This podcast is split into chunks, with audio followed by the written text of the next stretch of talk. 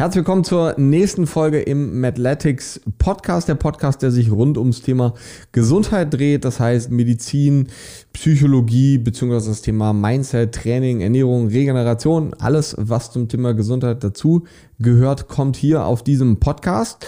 Und Heute habe ich einen ganz spannenden Gast, der sich mit sehr, sehr, sehr vielen Themen beschäftigt, über die ich vor einem Dreivierteljahr auch noch extrem viel gesprochen habe, nämlich das Thema Darm und das ist der liebe Thomas. Und ich würde sagen, Thomas, ähm, ich gebe das Wort einfach an dich ab. Du erzählst ganz kurz, wer du bist, was du so machst und dann können wir direkt ins Thema Dünndarm-Fehlbesiedlung reinstarten. Perfekt, vielen Dank Timo für die Einladung.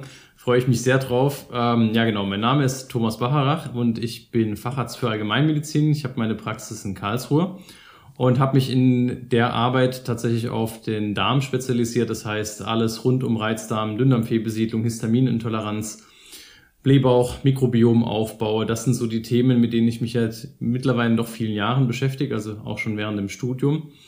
Und ja, genau, da ist es wirklich, das ist meine absolute Leidenschaft, kommt so ein bisschen aus meiner eigenen Geschichte. Das heißt, ich hatte eigentlich meine gesamte Kindheit und Jugend ähm, Bauchbeschwerden und habe das tatsächlich dann mit ja, im Jugend, späten Jugendalter dann durch einen Darmaufbau bei einer Ärztin wegbekommen. Und irgendwie hat mich seitdem das Thema einfach nicht mehr losgelassen. Habe mich dann angefangen äh, mit Stuhlproben zu beschäftigen, Mikrobiomaufbau. Und ja, dann kam halt immer so eins nach dem anderen, ganz häufig tatsächlich von außen getriggert, äh, weil immer Patienten noch da waren, wo man gedacht hat, eigentlich müsste da was da sein, aber irgendwie so richtig finden tut man nichts.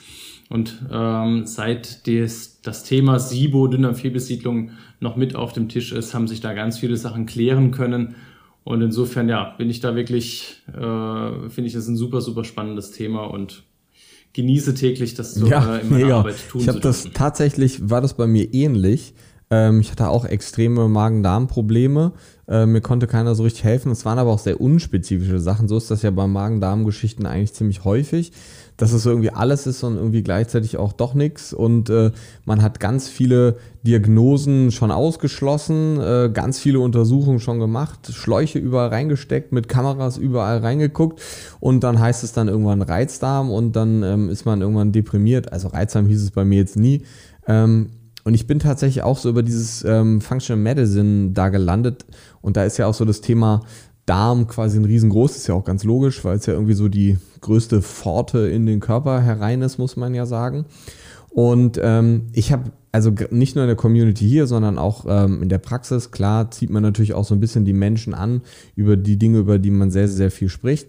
Ähm, und ich glaube, gerade in der, in der Gesellschaft heutzutage, egal ob bei Frauen oder bei Männern, bin mal gespannt, was du gleich berichtest, aber ich, ich würde schon sagen, bei Frauen ist es ein bisschen häufiger, ähm, Gerade so Thema aufgeblähter Bauch, Unterbauch aufgebläht, unabhängig davon, was ich jetzt eigentlich gegessen habe. Ich glaube, das Thema Darm ist halt einfach ein sehr ubiquitäres, was mittlerweile bei sehr, sehr vielen Menschen aufkommt, was natürlich auch so durch unsere Ernährungsgewohnheiten und Co. logischerweise natürlich bestimmt ist. Und ähm, ja, grundlegend SIBO, also Dünndarmfehlbesiedlung. Was ist denn das? grundlegend für denjenigen, der jetzt gar keine Ahnung hat, was das ist. Worüber reden wir denn hier heute eigentlich? Gerade nochmal zu dem Thema mit den Frauen letzten Endes, das stimmt. Also gerade auch die Diagnose Reizdarm wird tatsächlich häufiger bei Frauen gestellt. Wobei ich ein Schlüsselerlebnis hatte. Ich habe ähm, schon relativ früh Vorträge gemacht und hatte auch mal einen Vortrag über die Prostata. Und ähm, was schätzt du, wie viel Prozent Männchen, äh, Männchen, Weibchen saßen da im äh, Auditorium sozusagen. Und der Vortrag war über Prostata? Das war über Prostataerkrankungen, ja. Ja, wahrscheinlich mehr Männer. Würde ich jetzt mal schätzen. Frauen. Ernsthaft? Sich, okay. Ja, und das hat mir ganz viel erklärt. Also generell Frauen, glaube ich, ähm, kümmern sich anders um ihre Gesundheit, mhm. intensiver. Und für Männer ist das wirklich so ein Thema, es ist unmännlich, keine Ahnung, ich, das, das erfüllt natürlich jetzt gerade einige Klischees, aber das fand ich super Sieht man spannend. aber auch an der Reichweite über Instagram und Co., ne? wenn man sich so ja. anschaut, welche, äh, welche Art Mensch folgt einem, sind, ich glaube, mir sind so knapp 80 Prozent Frauen tatsächlich. Ja, ist bei mir genauso, genau. Ja, es ist witzig. Und da saßen halt viele Frauen, die sich über die Prostata ihrer Männer informiert haben. genau, aber back to, äh, zum Topic ähm, Dünndarmfehlbesiedlung. Bedeutet also, der Dünndarm ist ja dieses vier bis sechs Meter lange ähm, Mysterium zwischen Magen und Dickdarm. Und da haben wir normalerweise gar nicht so viele Bakterien. Die fangen dann erst im Dickdarm nach der Iliozekalklappe an. Aber wir wissen mittlerweile, dass halt auch diese Bakterien sich im Dünndarm komplett verschieben können und dadurch sehr, sehr unterschiedliche Beschwerden machen können. Insbesondere deckt sich das sehr, sehr stark mit den Reizdarmsymptomen, die man zum Teil hat. Also man geht davon aus, konservativ gerechnet, dass circa 60 Prozent der Menschen mit einer Reizdarmdiagnose eigentlich eine Dünndarmfehlbesiedlung haben. Mhm. Kann ich aber gleich noch was dazu sagen, warum das so ist. Und ja, da ist auf jeden Fall dieses Gleichgewicht im Dünndarm gekippt. Es haben hauptsächlich zwei Bakteriengruppen tatsächlich ähm, die Führung übernommen und können dann zu Beschwerden führen wie extreme Durchfälle, extremer Blähbauch, gerade dieser Blähbauch, der dann uns aussehen lässt wie im fünften, sechsten Monat schwanger. Mhm. Ähm, zum Teil aber auch die massivsten Verstopfungen. Ähm, kann aber auch bis hin dann zu gehen, dass es im Prinzip außerhalb vom Darm Beschwerden gibt, wie so ein Benebeltsein, Konzentrationsschwierigkeiten, mhm. ähm, Neudeutsch Brain Fog, ähm, aber auch zum Teil Gelenkbeschwerden. Also super, super spannend. Ähm, interessanterweise auch zum Teil so ein Symptomkomplex, wo du wo ich früher ähm, als gedacht habe, boah, das ist auf jeden Fall psychosomatisch, das kann auf keinen Fall was mhm. Organisches haben. Und ja, mittlerweile bin ich da eines Besseren belehrt worden, ähm, dass tatsächlich aufgrund der Dinge, der Giftstoffe, die der, die Bakterien produzieren, diese außerhalb des Darms befindlichen Symptome im Prinzip hervorgerufen werden. Mhm. Und ja, super spannend. Von was für, ähm, du hast jetzt gesagt, zwei Bakterienarten sind da federführend. Von welchen sprichst du da? Genau, das war ein bisschen, also bei der Wasserstofffehlbesiedlung, bei der die hauptsächlich Durchfall macht, ähm, sind es E. coli und Klebsiellen. Mhm. Ähm, die zweite Form, methanbasiert, die eher Verstopfung macht, sind es äh, Archeen, das sind so Urbakterien, die eigentlich mhm. gar keine Bakterien im ganz klassischen Sinne sind. Und dann gibt es noch die dritte Form, Hydrogensulfid. Da wissen wir es tatsächlich noch nicht. Also ich habe jetzt noch eine relativ aktuelle Nachricht vom Dr. Pimentel aus USA gehört. Aktuell mhm. gehen die von ungefähr 200 unterschiedlichen Bakterienarten aus, die noch in diesem Hydrogensulfid ähm, was zu tun haben. Also insofern meine Aussage hat sich vor allem auf den Wasserstoff gerade hm. äh, bezogen. Wie, wie gehst du jetzt an sowas heran?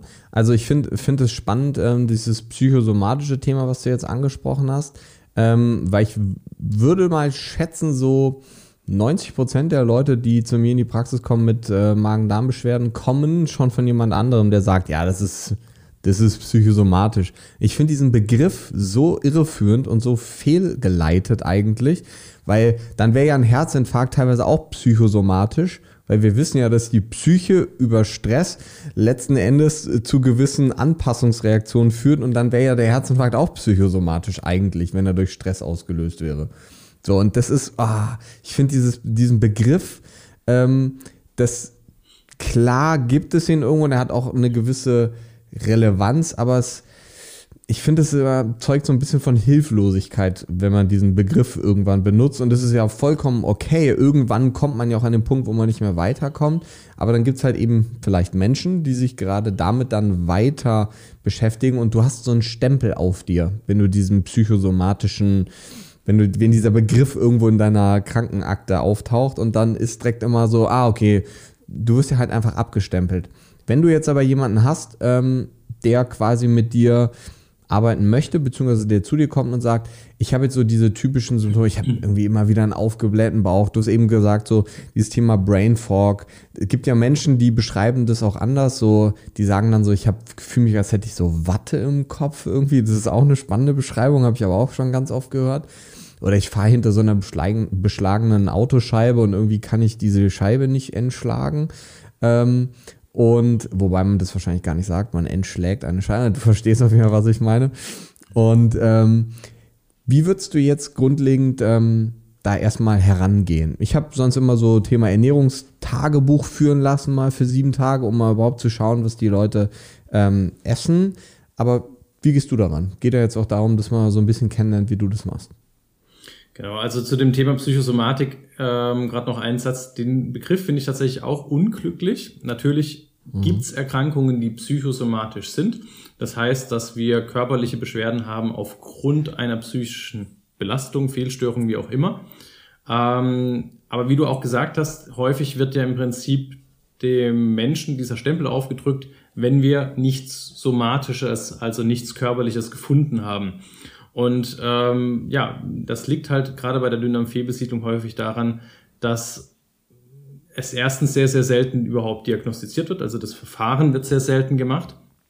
Und zum anderen ähm, gibt es mittlerweile ein anderes Substrat, also einen anderen Zucker, den man verwendet. Das wird halt hauptsächlich in den USA gemacht, was in Deutschland nicht gemacht wird und wodurch uns in Deutschland meines Erachtens ähm, und auch des Erachtens der Kollegen aus den USA einfach durch die Lappen geht.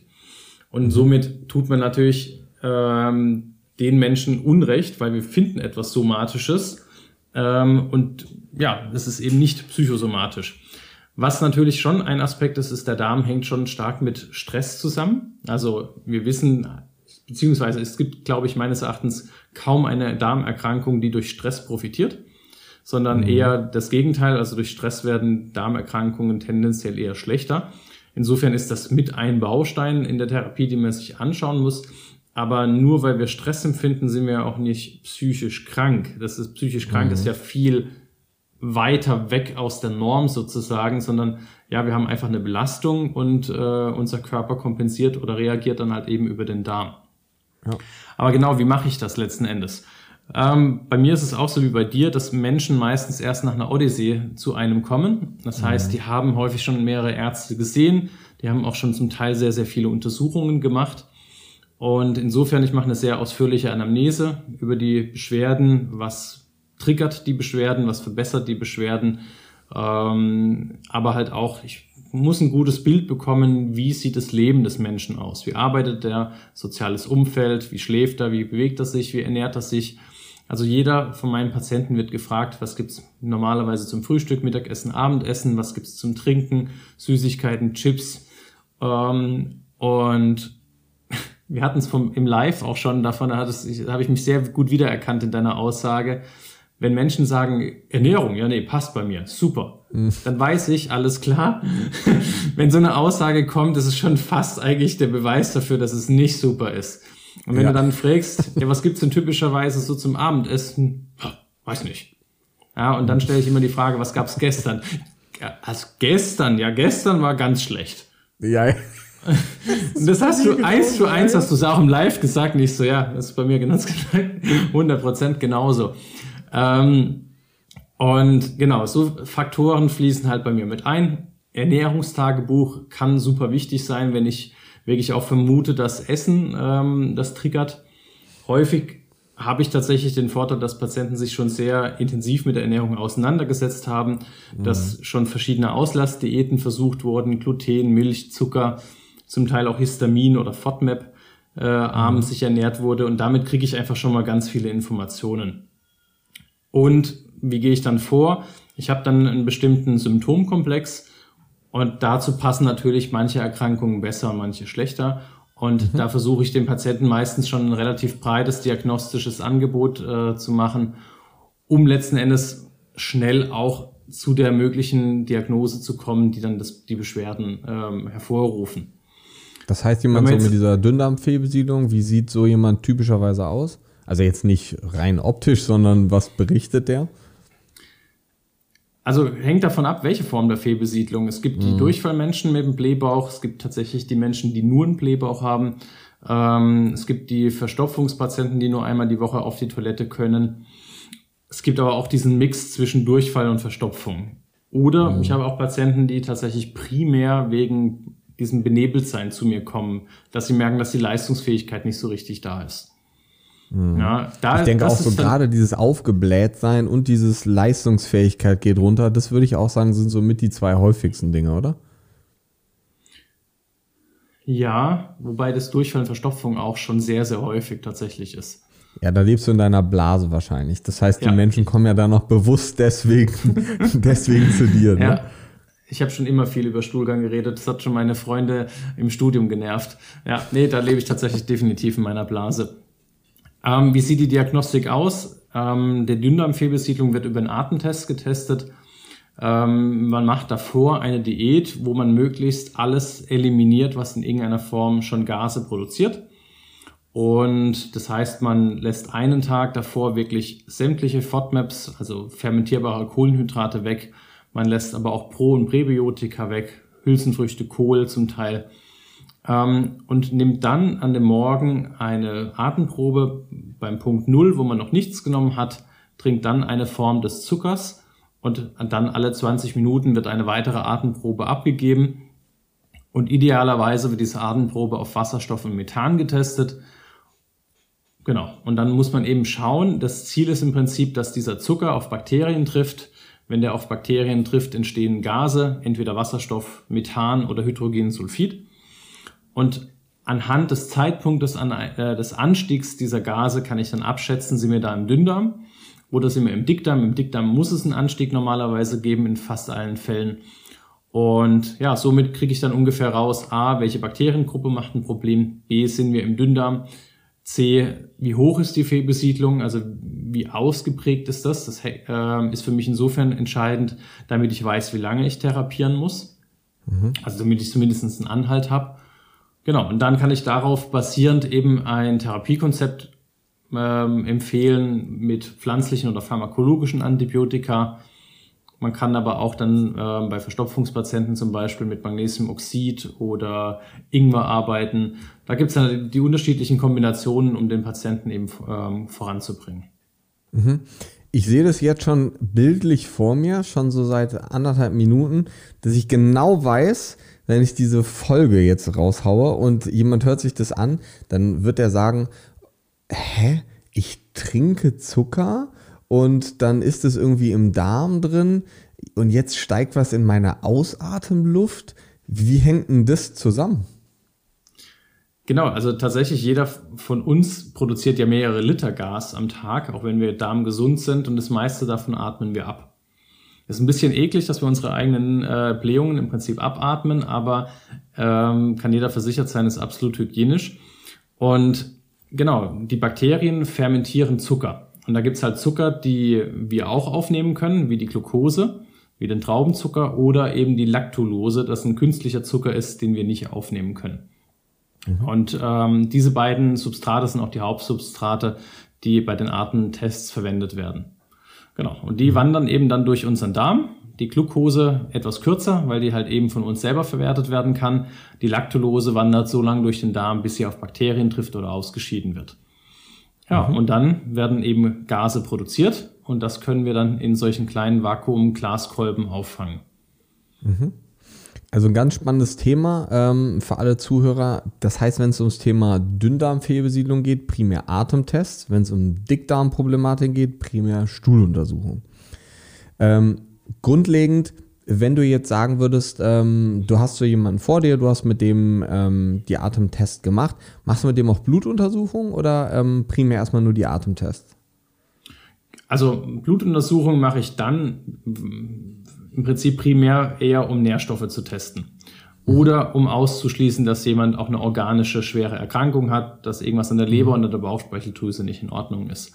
Mhm. Ähm, in vielen Fällen ist es tatsächlich zumindest diese organische Abklärung schon gelaufen. Mhm. Ähm, für den Darm mache ich tatsächlich eher wirklich Atemtest, Stuhlproben und Urinproben. Über den Urin kann ich zum Beispiel mir ähm, den Histaminmetabolismus anschauen oder ich kann auch Formen von Pilzprodukten nachweisen, was mhm. tatsächlich mir nochmal einen Vorteil gibt, weil Pilze in Kolonien wachsen.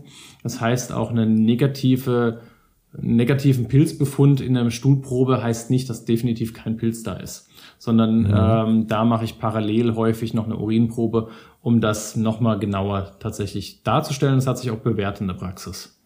Mhm. Hast du denn, ähm, also ich habe das jetzt deswegen gefragt mit der, mit der Blutuntersuchung, weil gerade so Fehlbesiedlung ja auch dazu führen kann, dass gewisse Nährstoffe einfach nicht richtig aufgenommen werden können. Ähm, und da ist es ja sehr häufig so, ja, wie du schon gesagt hast, ähm, viele kommen schon mit, mit einer großen Palette an Blutuntersuchungen. Das heißt, so diese ganzen Standardsachen mache ich auch gar nicht so oft, muss man sagen, sondern halt wirklich mehr ins Detail, wenn es um Mikronährstoffe, gerade Thema Eisen oder solche Dinge geht, weil natürlich so Energiestoffwechsel beziehungsweise auch so dieses Thema Brain Fog und Co. kann ja auch viel damit zusammenhängen, dass ich jetzt einen spezifischen Nährstoffmangel zum Beispiel habe.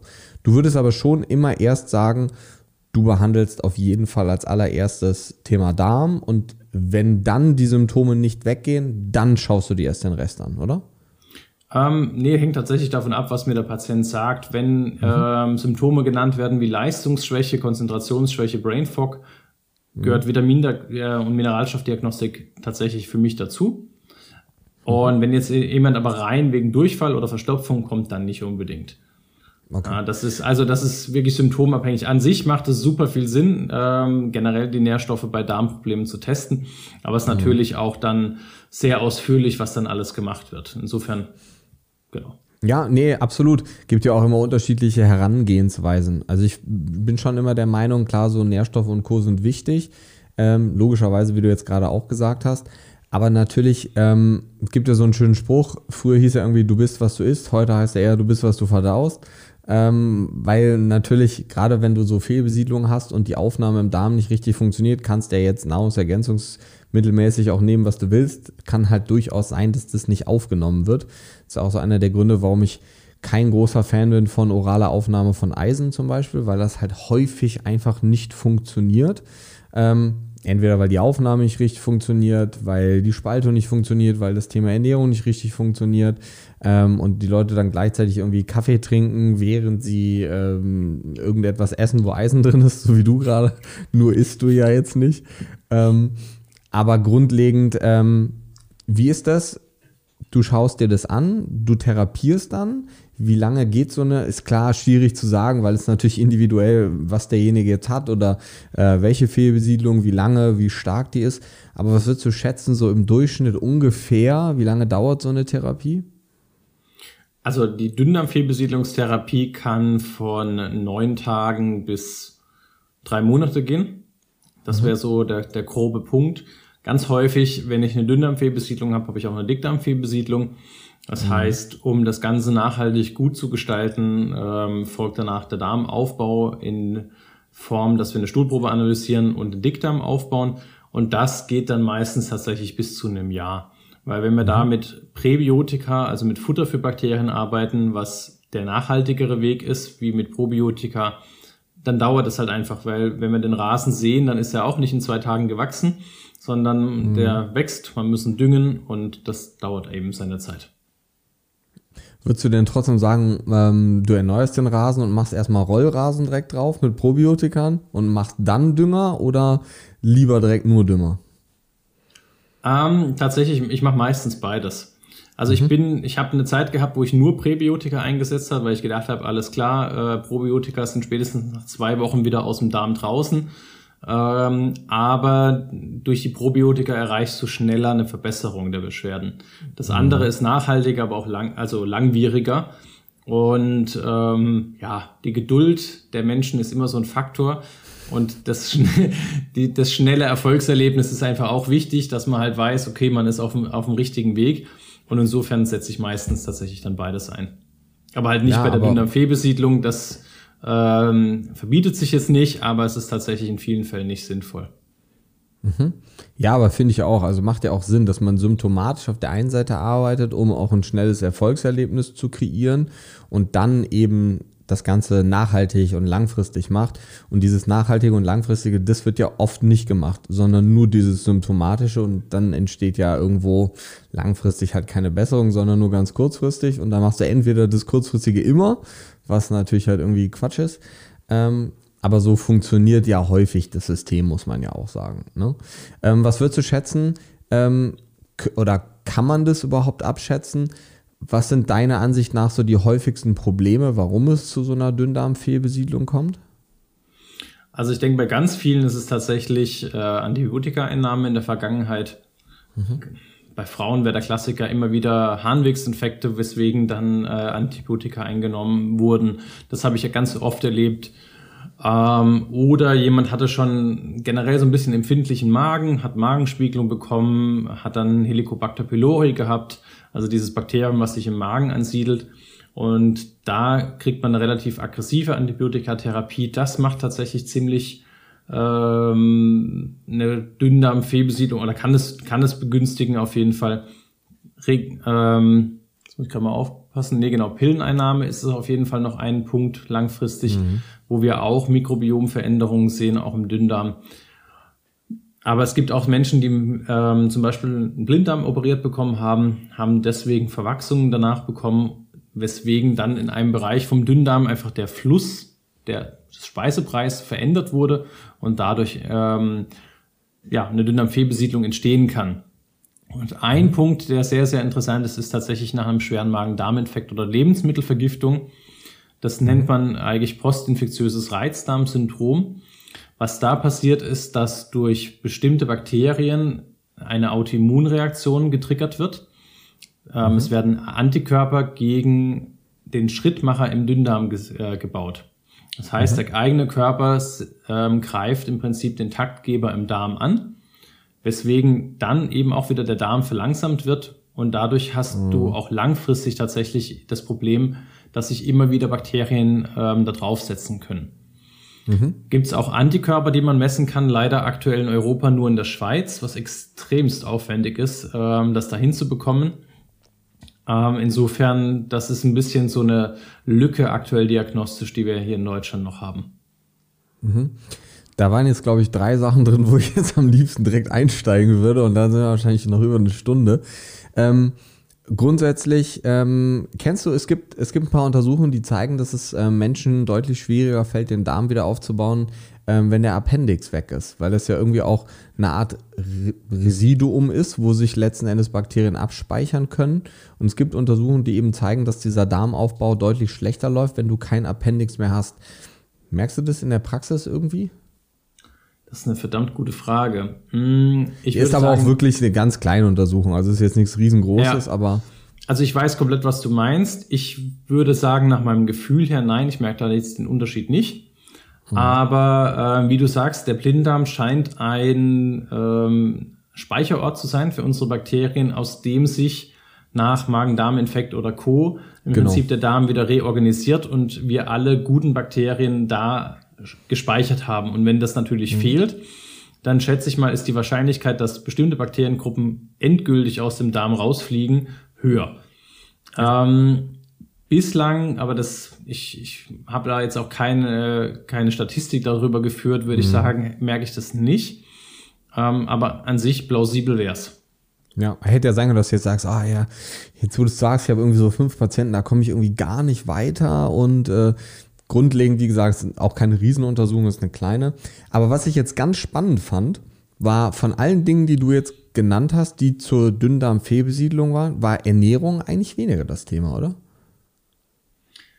Ähm, ja, weil du da natürlich die Ernährung ähm, nicht so klar abgrenzen kannst. Mhm. Weil die Patienten erzählen mir natürlich, September 20, da hat's angefangen. Was haben sie davor gemacht? Ja, ich war in Ägypten, hatte Durchfall. Ähm, da hast du halt einen viel klareren Bezug dazu. Mhm. Ernährung ist schleichend. Ernährung ja. hat mit Sicherheit einen Einfluss. Wenn du permanent snackst, zum Beispiel, dann hast du diesen House, die Housekeeper Waves, ähm, unterbindest du damit. Das ist im Prinzip eine Reinigungswelle, die nach 90 Minuten Fasten einsetzt. Und wenn du mhm. den permanent unterbrichst, weil du die ganze Zeit am Snacken bist, dann erreichst du ja auch wieder, dass der Dünndarm sich nicht aus, ähm, ja, entsprechend reinigt, so wie es sollte. Mhm. Ähm, es ist mit Sicherheit ein äh, Problem, wenn du permanent Antibiotika belastete Lebensmittel zu dir nimmst oder konservierte Lebensmittel äh, Emulgatoren viel in deinem Essen drin hast. Aber das kriegst du halt nicht so klar abgegrenzt. Da wissen wir, dass das nicht gut ist für den Darm, aber es ist nicht so, dass wir sagen können, ach, da der Burger von der Burger King mhm. oder ja, keine Ahnung, von der Burgerkette, das wollte ich sagen, XY, das war das Problem. Ja, ja, ich glaube, das ist ja wahrscheinlich auch einer der Gründe, warum Ernährung so selten, ähm, ich sag jetzt mal, als Therapiekonzept mit angewandt wird, weil es ja auch sehr schwierig ist zu sagen, du ernährst dich jetzt gesund und dann wird es in sechs Monaten irgendwann wirklich besser. Und dann zu sagen, das lag dann jetzt an dieser Ernährungsumstellung, ähm, ich glaube, das ist schon so einer der prägnantesten Punkte, warum Ernährung so selten, gerade schulmedizinisch, eine Rolle spielt. Gerade wenn man jetzt so ins Krankenhaus schaut oder so, frage ich mich immer noch, wie kann das sein, ähm, im Krankenhaus so ein Essen zu kriegen? Aber gut, so ist das System halt, muss man sagen. Ne? Ähm, was würdest du jetzt, was würdest du jetzt sagen? Du hast gerade schon so das Thema Fasten so ein bisschen mal mit reingeworfen, angesprochen. Ich bin ein super Fan von Fasten, egal ob intermittierend oder komplett mal zu fasten. Ich bin jetzt nicht so ein Fan von so Saftkuren oder sowas, was man so ganz häufig bei Instagram sieht, so 21 Tage, jeden Tag eine andere Farbe, äh, komplett Fructose-Overload jeden Tag irgendwie. Ähm, aber was würdest du sagen, sind so die, die einfachsten Tipps oder auch die Dinge, die du deinen Patienten jetzt unabhängig von Nahrungsergänzungsmitteln, Probiotika, Präbiotika, Medikamenten und Co. gibst, die schon gerade fürs Thema Darm sehr, sehr, sehr hilfreich sein können? Tatsächlich, die besten Tipps sind so ganz allgemeine Dinge, die auch für ganz viele andere Beschwerdebilder passen. Ähm, also was jetzt bezogen auf den Darm wichtig ist, würde ich sagen, wenn du jetzt nicht stark an Untergewicht leidest, sind ähm, drei Mahlzeiten, zwei oder drei Mahlzeiten am Tag, ähm, nicht dieses zwischendurch Snacken. Generell ist es so, wenn wir mit der Verdauung einfach ein bisschen geschwächt sind, sind gekochte Lebensmittel leichter verdaulich, warme Getränke besser bekömmlich. Ähm, Zucker auf jeden Fall reduzieren in, in, auf, ein, auf ein geringes Maß, lieber Bitterschokolade oder sowas in die Richtung essen. Mhm. Ähm, was gibt's noch? Gluten, Milchprodukte macht auch bei vielen tatsächlich Beschwerden. Insofern, das kann sich immer mal lohnen, auch mal als Auslastdiät zu schauen, geht's einem damit deutlich besser.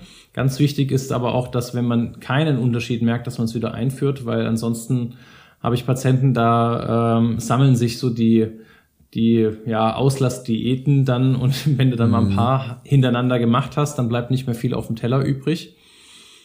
Ansonsten, was ganz wichtig ist, ist Bewegung für den Darm dass du dich wirklich ausreichend, äh, dass du ausreichend schläfst. Stressmanagement, super, super wichtig. Das sind so allgemeine Lebenstipps, die tatsächlich für den Darm sehr, sehr wichtig sind. Und morgens mit einem Glas warmem Wasser starten. Gerne auch mit Zitronensaft mit rein, wenn man das verträgt. Ähm, auch sehr hilfreich. Morgens ist nach der TCM die Darmzeit, also die ähm, ja, vom, vom Dickdarm. Und die kann man eben unterstützen, diese Ausscheidung und die Reinigung indem er morgens viel warmes Wasser trinkt. Also ich trinke morgens fast immer so ein 400 Milliliter warmes Wasser. Mhm. Warum jetzt warm? Weil der Verdauungstrakt es generell gern warm mag. Alles, was du mhm. unter Körpertemperatur trinkst, muss er natürlich aufwärmen, kostet wieder Energie. Und wenn dein Verdauungssystem geschwächt ist, dann hat er damit halt einfach mehr zu tun. Ja, ja, du, es gibt immer so die Leute, die sagen, ja, ich auf jeden Fall trinke kaltes Wasser, weil das verbraucht Kalorien, das hilft wieder mal am Abnehmen. Ich sage mal so, ja, das ist wahrscheinlich ähm, richtig, theoretisch, aber praktisch gesehen wird das wahrscheinlich jetzt nicht so viele Kalorien ausmachen, dass du morgen 500 Gramm weniger auf der Waage hast, muss man ja auch sagen. Ähm, gibt es so ein, du hast jetzt schon so Zucker angesprochen, Gluten hast du angesprochen. Ähm, Gibt es irgendwas, was du, was du generell, also ich bin gar kein Freund, generell Sachen zu streichen. So, das ist, ich denke auch so, es gibt halt kein, außer jetzt so diese Basic-Sachen, die du genannt hast, kein Tipp, der irgendwie, oder keine, keine Sachen, die man beachten muss, die so auf jeden zutreffen. Gibt ja auch Menschen, die haben mit Casein wieder ein Problem, gibt Menschen, die haben mit Lektin ein Problem, aber das trifft halt auch nicht auf alle Menschen zu. Und ich sehe das auch ganz oft und das ist auch, glaube ich, so ein Problem, was wir bei Instagram oft haben wenn man einen Post macht und über Lektine redet und sagt, das kann ein Problem sein bei XY, wenn man das nicht zu 100% genauso korrekt formuliert, gibt es dann Menschen, die denken, ähm, jeder reagiert auf Lektine, re jeder reagiert auf Casein, jeder auf Gluten, jeder auf Laktose jeder, und am Ende kann man sich nur noch von bei Mondschein von Einhörnern gezapften Wassereiswürfeln ernähren, weil alles andere macht dann Probleme. ähm, in Reis ist Arsen drin, Brokkoli ist gespritzt. Also irgendwie, ja, irgendwann können wir halt wirklich gar nichts mehr zu uns nehmen. Und ich glaube, das ist ein, ein ganz großer und auch ein ganz wichtiger Punkt, den man mal sagen muss. Ähm, weil theoretisch gesehen gibt es immer irgendwo jemanden, der auf irgendetwas irgendwo reagiert. Deswegen passt das aber natürlich nicht zur gesamten Bevölkerung. Wenn das so wäre, dann wären wir wahrscheinlich alle schon grundlegend gar nicht mehr da. Ähm, aber ein, Thema, was ich jetzt noch ganz interessant und spannend finde, ähm, ich sehe das nämlich ganz, ganz, ganz oft.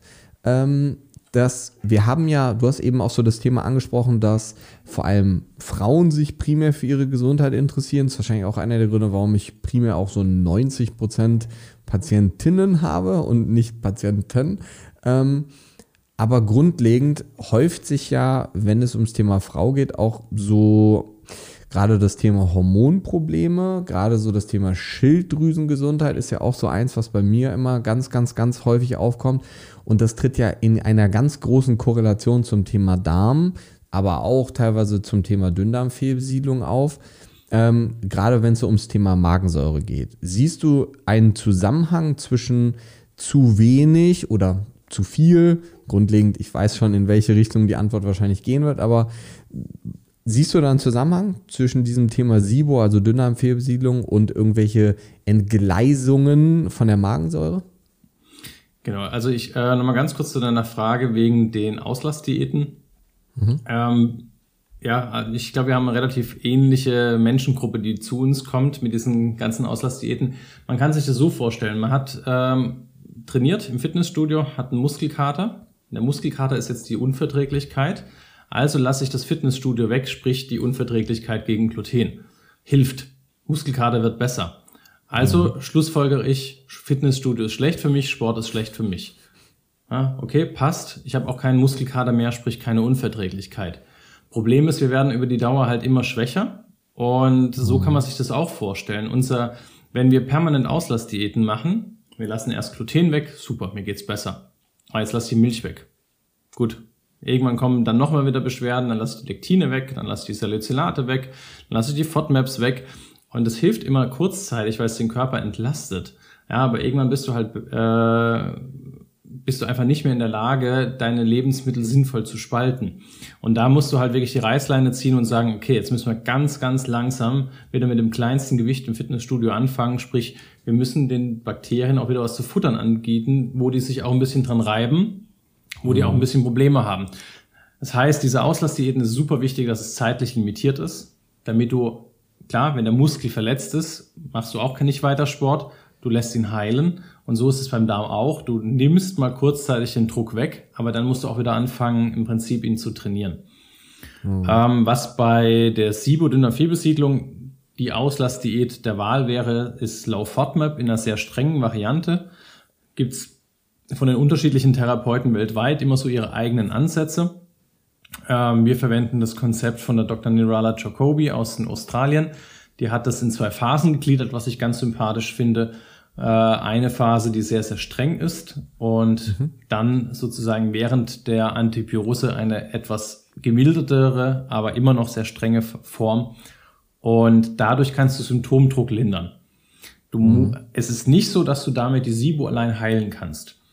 Ja, dafür gibt's die Elemental Diet, was hauptsächlich in den USA eingesetzt wird, wo du wirklich zwei, drei Wochen gar nichts isst und nur ähm, Nährstoffe zu dir nimmst, vorverdaut, so dass die im Prinzip kurz im Dünndarm sind, zack, aufgenommen sind und nichts im Darm ernähren, also keine Bakterien. Ähm, aber wenn jetzt jemand sehr stark sagt, boah, ich, ich halte es mit meinem Blähbauch nicht mehr aus, ich bin nicht mehr lebensfähig, ich bin auch nicht mehr sozial kompatibel, ähm, dann kann man sagen, okay, für dich ist jetzt gut, wir machen vier bis sechs Wochen mal eine strenge Low-FODMAP-Diät, nehmen den Druck raus und arbeiten im Hintergrund aber schon an der ursächlichen Lösung. Mhm.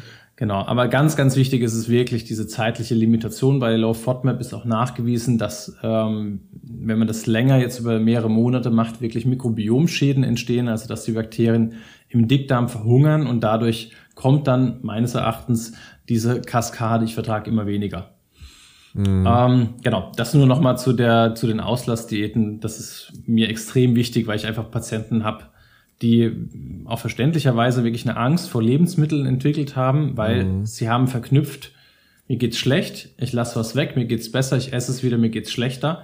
Ähm, und somit ist wirklich eine Angst vor dem Essen entstanden, was super verständlich und nachvollziehbar ist. Und das Problem ist, dass wir uns dann aber mit dieser Angst in Anführungsstrichen nicht mehr konfrontieren, das gar nicht mehr essen und dann aber in so einer Abwärtsspirale der Verträglichkeit uns befinden.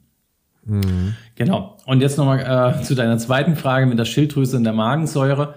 Es ist generell so, wenn wir Probleme mit unseren Verdauungssäften haben, Magensäure, Bauchspeicheldrüse, Gallensäure, ist das ein Grund, warum Fehlbesiedlungen entstehen. Ähm, mhm. Die bestimmten Komponenten sind für die Verdauung entweder von Eiweiß, Fett oder Kohlenhydrate verantwortlich. Wenn davon etwas fehlt an Verdauungssäfte, wird das nicht verdaut. Und dementsprechend kommt zu nährstoffreiche äh, Lösung an die Bakterien. Und dementsprechend finden, befinden die sich dann in den Momenten im Schlaraffenland und mhm. können sich ernähren an Stellen, wo sie es vielleicht nicht sollten und somit kriegen wir dann Fehlbesiedlung. Und das ist auch einer der Punkte, warum Fehlbesiedlungen entstehen. Die Magensäure ist witzigerweise zu wenig und zu viel Magensäure macht mehr oder weniger die gleichen Beschwerden. Das heißt, es kann beides mhm. Sodbrennen oder Magenschmerzen machen.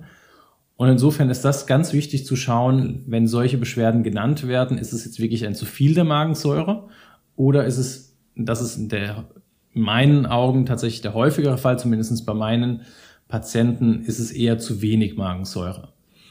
Liegt einfach ein Stück weit daran, dass der Darm schon eher bei, ich nenne es mal sensiblen Menschen ein Thema ist ja, und sensible Menschen empfinden auch schneller mal Stress. Ja, ich weiß, ich hau jetzt die Klischees gerade so raus, aber es ist zumindestens die Wahrnehmung, die ich habe. Und Stress bedeutet, unser Körper ist im Kampf- und Fluchtmodus. Das heißt, unser Körper ist darauf vorbereitet, eben wegzurennen oder dem anderen eins auf die äh, Nuss zu geben. Und dementsprechend wird die Verdauung erstmal zurückgefahren, weil die ist für uns erstmal nicht überlebenswichtig. Und dadurch wird aber auch dann im Prinzip die Blutzufuhr verändert, ähm, die Bewegung des Darms wird verändert, also die Beweglichkeit reduziert sich und aber auch die Produktion von Verdauungssäften, inklusive der Magensäure. Heißt, wenn wir dauerhaft gestresst sind, haben wir auch eine höhere Chance, dauerhaft weniger Magensäure zu produzieren.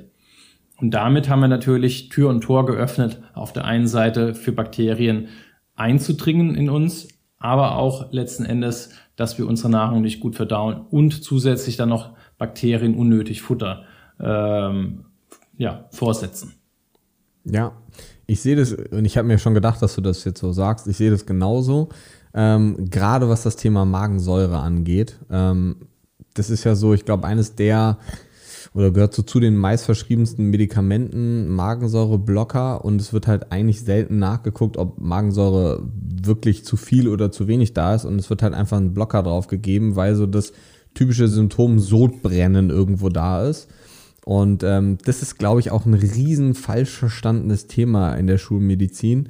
Ähm, dass, wenn wir Sodbrennen haben, dann äh, gibt man irgendwie Omeprazol oder irgendein Medikament, was äh, letzten Endes ähm, dazu führt, dass weniger Säure produziert wird. Aber wenn wir vorher zu wenig Säure hatten und wir haben Sodbrennen bekommen, haben wir jetzt noch weniger Säure als vorher. Und gerade, dass du jetzt so Sympathikus und Parasympathikus, das ist ja quasi so Stress- und ähm, Chill-System, dass du die beiden mit reingebracht hast. Man sagt ja auch so Sympathikus Fight and Flight, das, was du gerade eben auf Deutsch schön gesagt hast. Und Parasympathikus ist ja so Rest and Digest, also Entspannen und Verdauen. Hat jetzt gar nichts damit zu tun, die Frage, aber ich glaube, das ist eine Frage, die ganz, ganz, ganz viele Menschen haben und ich kriege das immer wieder zwischendurch, ähm, ist die Frage, wie das ähm, denn zusammenhängen kann, dass wir in der Schulmedizin ja ganz oft sagen, ähm, gerade so Ulcera, also Geschwüre im Magen, sind stressbedingt. Macht ja dann eigentlich von dem, was wir jetzt gerade gesagt haben, gar keinen Sinn, weil mehr Stress ist ja eigentlich, würde man denken, führt zu mehr Magensäure und das macht jetzt die Ulcera, aber eigentlich bedeutet Stress ja, es wird weniger Magensäure produziert. Wie hängt das deiner Meinung nach zusammen? Da warst du gerade kurz weg. Ähm, einfach, ich wiederhole nochmal die Frage, dass ich es ja. auch wirklich verstanden habe.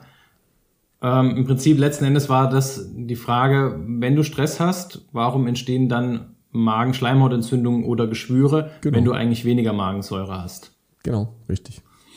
Ähm, die Frage ist wirklich, entstehen Geschwüre?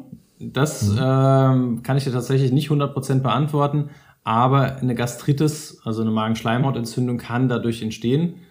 Ähm, das System Magenschleimhaut ist auch nur dann in Ordnung, wenn es in Balance ist. Und dafür brauchen wir ja auch die Magensäure. Und wenn wir uns jetzt vorstellen, die Magensäure ist zu niedrig, ich esse ein schönes Steak oder was auch immer, wo ich Eiweiß im Prinzip spalten muss und ich habe keine Magensäure, dann stimmt ja auch da die Verdauung nicht. Mhm. Und ähm, dann ist der Verdauungsprozess ja auch gestört. Und dadurch ähm, gehe ich davon aus, dass letzten Endes dann auch sich die Schleimhaut entzündet, weil das einfach das ganze System gestört ist. Ja. Ob Geschwüre, ja, ent Geschwüre entstehen, Geschwüre entstehen ja tatsächlich durch ein zu viel an Magensäure oder zum Beispiel mhm. durch Helicobacter pylori. Ähm, mhm. Das würde ich einfach mal so, würde ich sagen, von meinem Gefühl und von dem, was ich jetzt in meinem Wissen in meinem Kopf krame, würde ich sagen, durch zu wenig Magensäure entstehen keine Geschwüre, sondern nur diese Schleimhautentzündung. Ja, ja, definitiv. Also ich sehe das ganz genauso. Grundlegend ist ja häufig nur diese Verbindung mit ah, Stress, zu viel Säure und dann entsteht ein Ulkus. Klar, gibt es natürlich nochmal einen Unterschied, wo wir jetzt einen Ulkus haben, was wir im Magen haben, was wir im Dünndarm haben, ist natürlich nochmal was grundlegend anderes. Aber worauf ich hinaus wollte, und das ist da eigentlich sehr ähm, prägnant und gut genauso beantwortet, wie ich das auch sagen würde, ähm, ist das Thema, dass wir Säure brauchen. Das ist ganz wichtig. Und wenn wir uns mal so die letzten fünf, sechs, sieben Jahre angucken, wo das Thema Ernährung, was ja super ist, viel populärer geworden ist, gibt es jetzt auch so Dinge wie basisches Fasten, basisches Wasser und alles, was so Säure entgegenwirkt. Und ich glaube, das ist ein ganz groß falsch verstandenes Thema, dass wir zu viel Magensäure entgegenwirken müssen, Ganz im Gegenteil, klar, wenn es zu viel ist, absolut. Aber wir haben ja gerade eben schon gesagt, es gibt häufig den Fall, dass wir zu wenig Magensäure haben. Und jetzt kommt so dieses Thema basische Ernährung mit dazu, wo wir dann grundlegend versuchen, alles zu machen, um keine Säure mehr zu haben.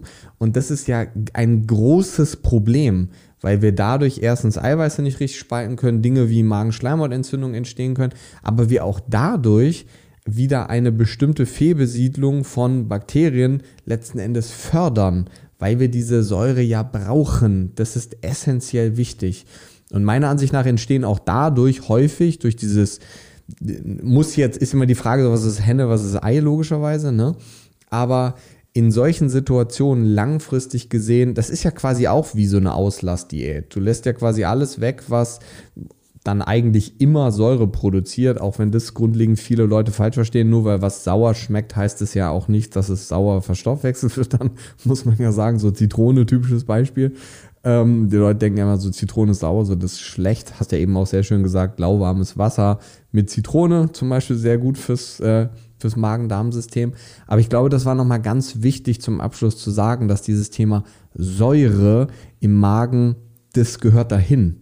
Ne? Also wir müssen das eigentlich nicht versuchen runter zu regulieren. Klar, ein zu viel von allem ist irgendwo schlecht, auch zu viel Wasser trinken bringt dich um.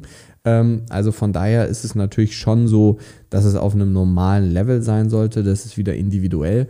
Aber ich glaube, das ist ganz wichtig, nochmal abschließend zu sagen, dass dieses Thema Säure eben auch kein schlechtes ist. Ne? Genau. Also vielen Dank, dass du es ansprichst.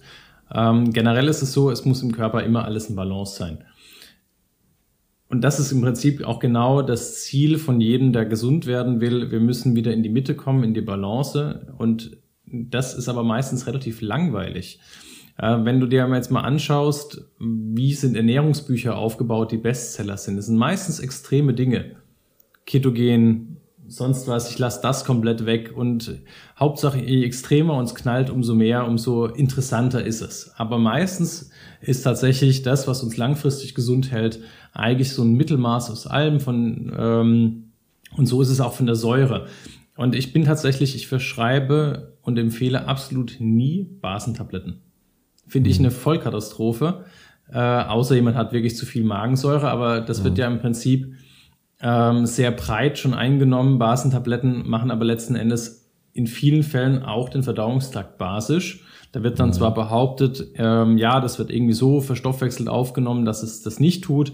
Ähm, ich mache aber seit vielen, vielen Jahren Stuhlproben und sehe einfach, dass die Menschen, die Basentabletten schlucken, einen basischeren Darm haben.